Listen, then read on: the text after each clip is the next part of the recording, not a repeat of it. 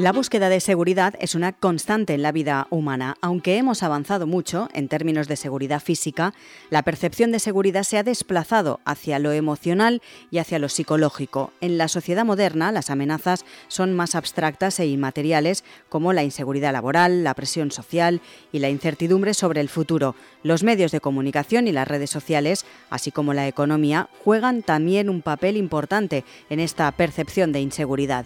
Además, la individualización y la soledad en la sociedad moderna contribuyen también a esa sensación de inseguridad. Hoy en Plaza al Día, ¿cómo percibimos la seguridad?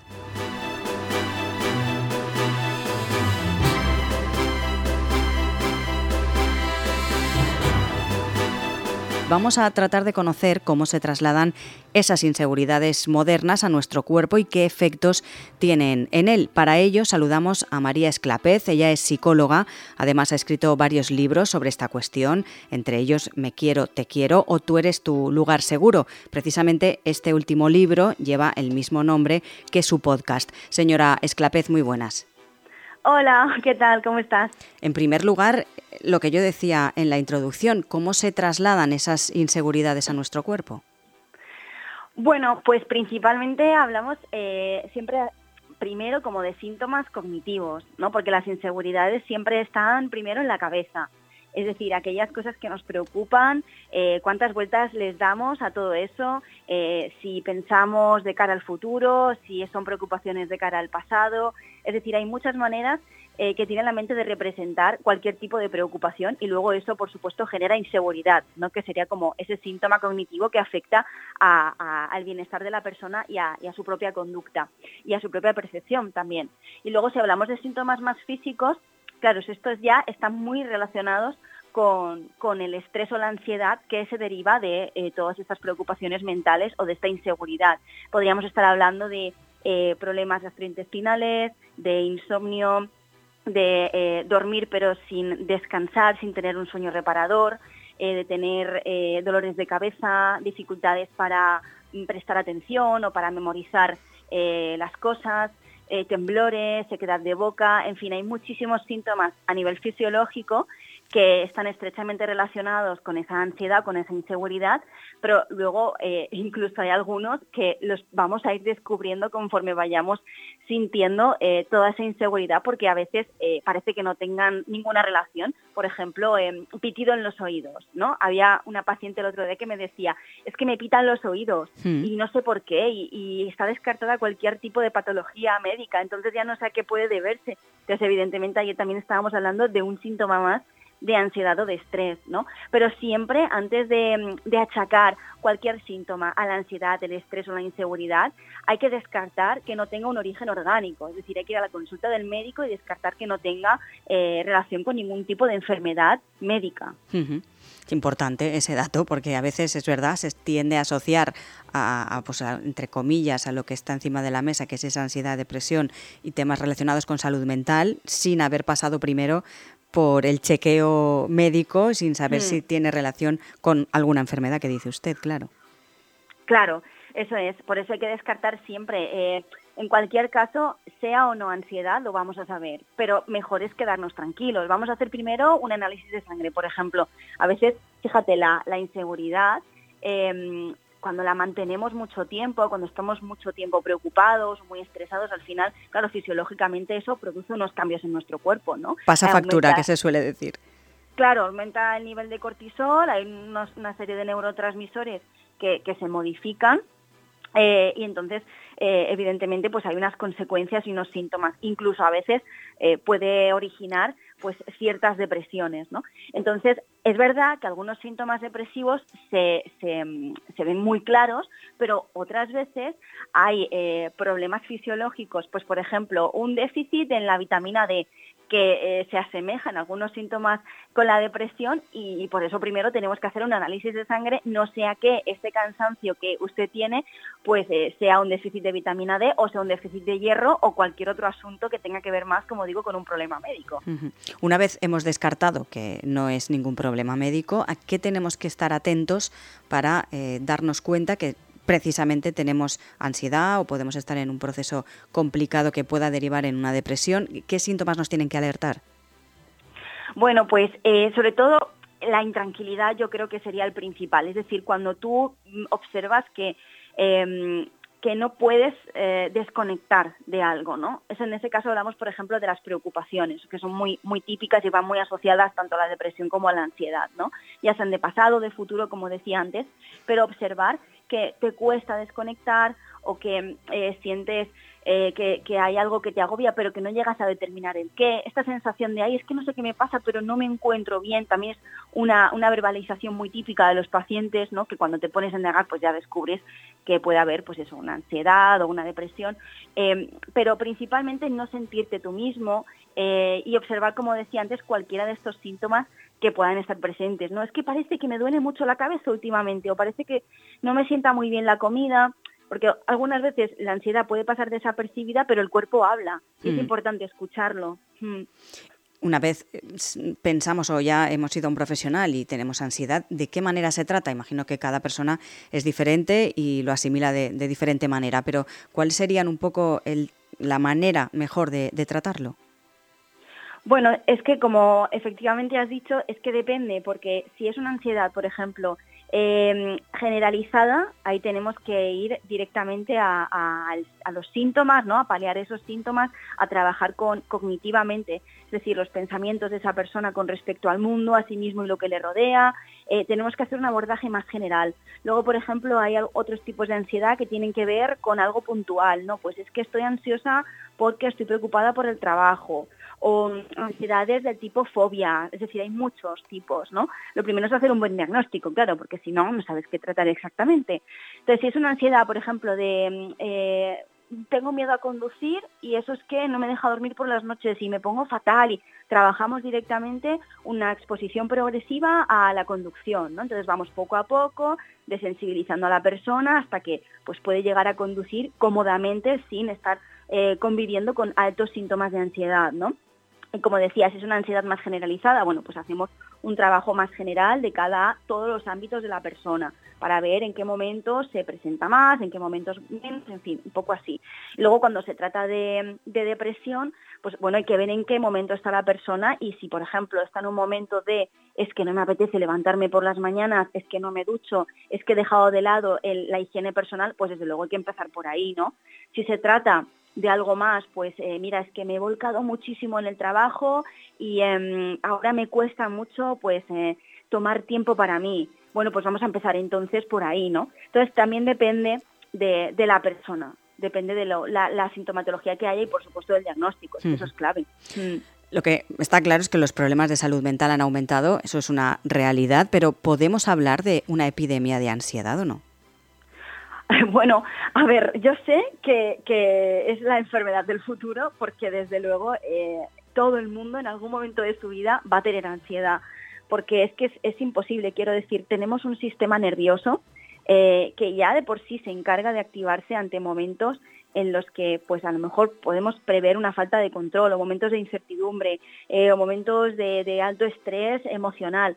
Entonces, ya solo por eso sabemos que nuestro cuerpo tiene, digamos, como esa herramienta para afrontar cualquier cosa que nos pueda desestabilizar emocionalmente. Entonces, ansiedad en algún momento de nuestra vida vamos a tener. Que eso luego sea un problema por el cual haya que ir al psicólogo, pues ya no tanto, ¿no? O sea, quiero decir, eh, evidentemente va a haber gente y va, vamos a tener pacientes con los que haya que trabajar ansiedad, pero que no en todos los casos en los que se sienta ansiedad eh, van a tener que tener sí o sí eh, un, abordaje psicológico psiquiátrico, ¿no? Eh, hay personas que lo pueden manejar de una manera adecuada, pues porque mira, gracias a, los divulgadores que estamos todos los días en redes y en todos los medios, pico y pala, hablando de esto, pues hay mucha gente que lo identifica, que adquiere herramientas eh, y que las va poniendo en marcha día a día, entonces no les va a hacer falta, como digo, ir a, esa consulta. Desde luego, ningún tipo de divulgación sustituye la ayuda de un profesional, eso que vaya por delante y que quede claro pero es verdad que cada vez más em, pues los, los, casos que vamos recibiendo pues vemos que pues que sí que hay ansiedad que hay eh, síntomas depresivos o que hay problemas con las relaciones de pareja al final es eh, mi especialidad y es lo que yo más veo no pero mm. detrás de todo esto siempre hay cierta incertidumbre, cierta inseguridad, cierta inquietud. Entonces, bueno, en consulta se suele ver bastante. Y que sobre todo cada vez hay más preocupación por estas cuestiones que antes no, mm. no había, ¿no? Sí, esto es verdad. Eh, y además yo noto siempre un antes y un después eh, en la pandemia. O sea, para mí eso es como que marca el, epicentro de todo, ¿no? Porque antes de la pandemia, bueno, pues eh, sí, se hablaba de salud mental, pero claro, durante la pandemia todos estuvimos confinados, estuvimos a solas, o quien no estuvo a solas pues se dio cuenta de que tenía problemas de pareja. Entonces al final nos dimos cuenta de que teníamos un enemigo común todos que era nuestra mente, ¿no? Y que, y que estaba eh, ahí todo el rato porque, porque al final tenemos que convivir con nuestra mente y tenemos que convivir con nosotros mismos. Entonces es verdad que ahí sí que yo noté un aumento de casos de gente, pues eso, que quería trabajar en sí misma y, demás. Y bueno, a partir de ahí, pues, pues parece ser que eh, se ha puesto de moda, que esto tiene su parte buena y su parte mala, ¿no? El ponerse de moda algo, en este caso la psicología, bueno, se ha puesto de moda bien por la parte eh, la que pues eh, la gente ya no tiene quizás ese tabú en lo que respecta a la salud mental, ¿no? Que antes decías que tenías depresión y te miraban raro, como diciendo, ¿y qué haces en la calle? ¿No? Tú tendrías que estar encerrado y, ahora pues por lo menos dices que tienes depresión y la gente te dice, ostras, pues, pues mira, yo la tuve hace dos años, o mira, yo lo que tengo es ansiedad y voy al psicólogo, en fin, que está como mucho más normalizado. Para lo bueno y para lo malo, eh, esa, esa es la parte que yo, yo extraigo como resumen ¿no? de, que se haya puesto de moda la salud mental. Y en los casos más graves, por ejemplo, de ansiedad, eh, ¿cómo se detecta que una persona está padeciendo, por ejemplo, un, un shock o un ataque de ansiedad grave? Bueno, eh, hay, Que se puede confundir con, con, otra, con una enfermedad, por ejemplo, no sabes muy bien qué te está pasando, ¿no? Claro, yo me imagino que te refieres a, a, este tipo de ansiedad que es más bien una crisis de pánico. Correcto. que, que, parece que te está dando un infarto. Sí, ¿no? La persona que lo sufre, sí, dice, además es muy escandaloso porque tú lo parece, pues además es que los síntomas son reales, ¿no? O sea, parece que se te nubla todo, te mareas, te genera una presión en el pecho impresionante y efectivamente lo puedes confundir con un infarto. Eh, bueno, como hemos dicho antes, ante la duda, lo mejor ir al médico, ¿vale? Pero si te pasa de manera recurrente y tú ya sabes que es ansiedad, desde luego eh, alimentar esa ansiedad no va a ser lo más recomendable. Yo sé que el miedo es muy difícil de trabajar, ¿no? Y que lo primero que aparece cuando sientes todas esas cosas es miedo, porque dices, me está dando otra vez y no quiero pasar por aquí y, al final la cabeza es muy traicionera, muchas veces piensas que vuelve a ser un infarto, aunque tú ya sepas que no lo es, porque ya has ido al médico y has descartado cualquier historia, ¿no? Pero eh, ahí está la lucha, ¿no? Ahí está la batalla que tenemos que hacer con nuestra mente y, y que tenemos que trabajar en creernos nuestro propio mensaje, ¿no? Es decir, bueno, esto que me está pasando es una crisis de pánico, no es la primera vez que me pasa, voy a intentar respirar tranquilamente. Todo esto te lo comento de manera muy resumida, pero evidentemente hay que seguir unos pasos y, por supuesto, en esos casos siempre es recomendable una terapia, o sea, ahí no hay duda. Claro.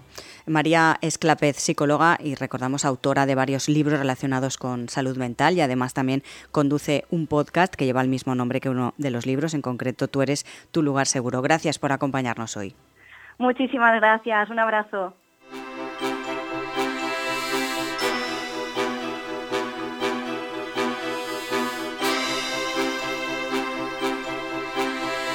Saludamos a José Francisco Jiménez Díaz, es licenciado en Ciencias Políticas y Sociología, es doctor en Sociología por la Universidad de Granada y profesor titular de Ciencias Políticas en la Universidad Pablo de Olavide en Sevilla. Señor Jiménez, muy buenas. Muy buenas. A lo largo de la historia de la humanidad, la idea de percepción de la seguridad ha ido evolucionando. ¿Cómo ha sido esa evolución? Esta primera pregunta de la evolución de la, percepción de seguridad a lo largo de la historia daría para una enciclopedia, es lo primero que tengo que decir. Además, esta idea de percepción de la seguridad es constitutiva de la sociedad, es constituyente de los lazos sociales. Es decir, toda sociedad humana se basa en cierta idea sobre la seguridad, la seguridad se construye estrechamente vinculada a las circunstancias de cada sociedad o de cada cultura.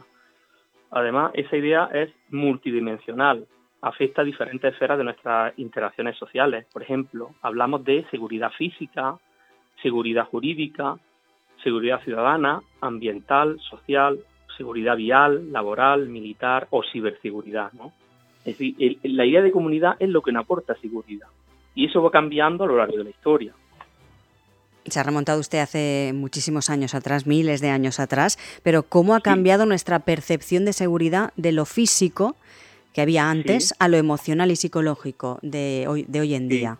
Las primeras sociedades de agricultores de hace 10.000 años eran sociedades muy complejas. no creamos que no eran sociedades complejas, eran muy complejas, pues que, puesto que la subsistencia dependía de la planificación de las cosechas y de la correcta acumulación y gestión del excedente agrícola.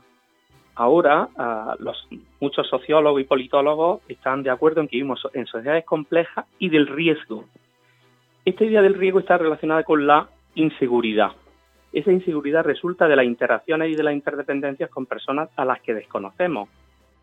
Hay otro aspecto que, también creo que es importante resaltar, que es la individualización y la soledad. En realidad son dos aspectos que acrecientan esa sensación de inseguridad en nuestra sociedad de hoy en día.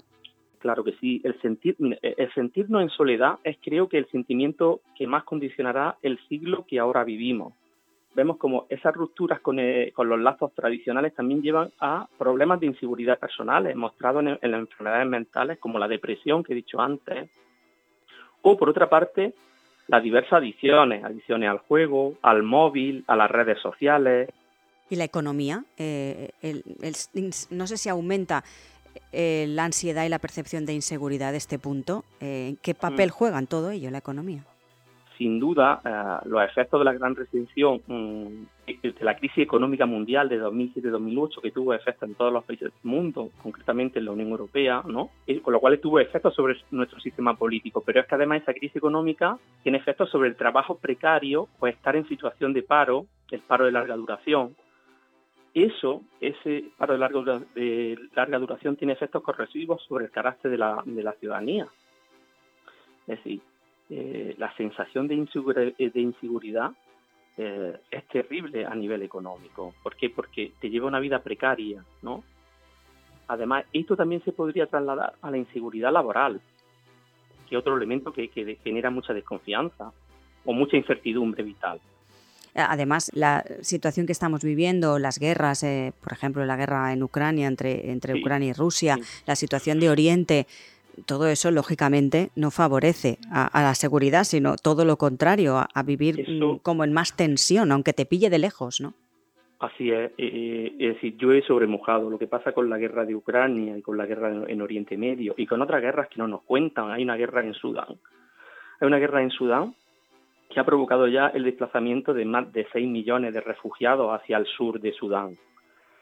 Entonces, hay guerras que nos cuentan, otras que no, eh, y e, evidentemente, las guerras que nos cuenta, eso es, llueve sobre mojado sobre la percepción de inseguridad que tenemos eh, en esta modernidad líquida, donde la incertidumbre y el miedo son, digamos, eh, los sentimientos más generalizados que, que, vivimos y que sufrimos, ¿no? Esa sensación de miedo e incertidumbre hace que caemos como en un círculo vicioso, ¿no? Hmm. Del que parece muy complicado salir. Pues José Francisco Jiménez Díaz, recordamos, es licenciado en Ciencias Políticas y Sociología, es doctor en Sociología por la Universidad de Granada y profesor titular de Ciencias Políticas de la Universidad Pablo de Olavide de Sevilla. Gracias por estar hoy con nosotros. Muchas gracias, muchas gracias a ustedes.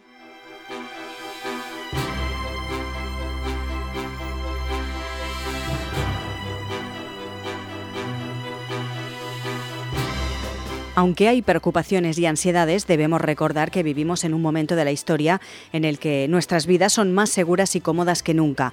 Apreciar lo que tenemos y mantener una perspectiva positiva puede ayudarnos a encontrar un equilibrio entre la búsqueda de seguridad y la satisfacción en el presente. Plaza al Día es el daily de todas las cabeceras del Grupo Plaza. Lo pueden escuchar también a través de las principales plataformas de podcast, a las que pueden suscribirse y enviarnos sus comentarios. También les animamos a entrar en plazaldía.es donde pueden encontrar todos nuestros contenidos y realizar cualquier suscripción.